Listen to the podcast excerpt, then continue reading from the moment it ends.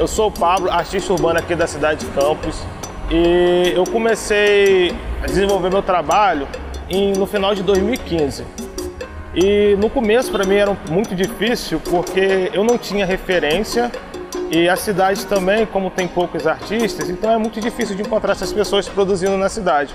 Mas essa vontade de produzir alguma coisa, de me expressar, era muito grande, só que tinha esse, essa dificuldade de saber como começar. O grafite entrou na minha vida no momento que eu comecei a sair aqui pela cidade e eu vi alguns trabalhos diferentes.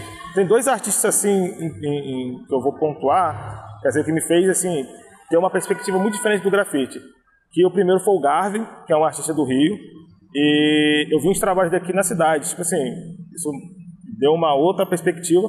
E o Rick, de Macaé, que ele fez um trabalho de uma intervenção de uma menina aqui na Beira Valão, e aquilo assim para mim foi assim, foi um foi o primeiro contato direto com o grafite. Porque eu acho que eu era adolescente na época, eu acho que eu tinha uns 16, 15 anos, e só na faculdade, talvez com a possibilidade da internet, de, de você ter mais contato com os artistas, isso me possibilitou a começar a desenvolver um trabalho.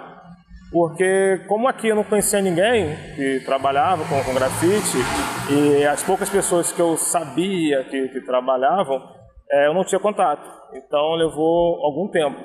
Eu comecei a desenvolver meu trabalho com lame. Aí eu comecei a fazer algumas experiências e gostei assim de, de primeiro contato, mas eu queria que algo que durasse mais, que permanecesse mais tempo exposto.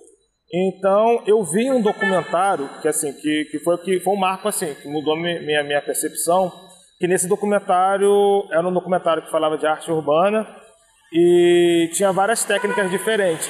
E ali tinha a técnica do stencil que era até o artista Black Lehat, que foi o primeiro artista que eu conheci assim, que produzia stencil. E eu fui, caraca, tinha uma possibilidade de fazer algo diferente ali. Pelo recurso que eu tinha limitado também, porque como eu não, não entendia muito bem a, a, questão do material, como produzir, que tipo de material comprar, então eu tinha uma limitação muito grande em relação a isso. E foi quando eu vi o stencil e poderia assim, ah, fazer um trabalho interessante, com pouco recurso. O meu trabalho ele começou a se desenvolver de uma maneira mais estética. Ele não tinha nenhum tipo de conceito, não tinha nenhum tipo de conceito social, era apenas conceito técnico e também era um processo que eu estava de desenvolvimento, então eu não estava muito preocupado com isso. Quando eu comecei a me dar conta sobre o meu trabalho e sobre os espaços que ele estava ocupando, eu comecei a questionar algumas coisas. E também comecei a, sentir necessidade de, de, complementar com algo a mais, que no caso eram as fotografias. Como eu, eu, trabalho muito com fotografia, então as fotografias iniciais que eu utilizava eram fotografias de banco de imagem. Só que no momento que eu comecei a perceber que eu poderia estar trazendo coisas mais próximas a mim, como pessoas, meus amigos, minha família, meus trabalhos, então eu comecei a ter uma percepção diferente. Hoje em dia eu trabalho com fotografias que são, que são minhas, que eu tiro no meu cotidiano ou de pessoas próximas, mas no começo era apenas essa questão estética e técnica.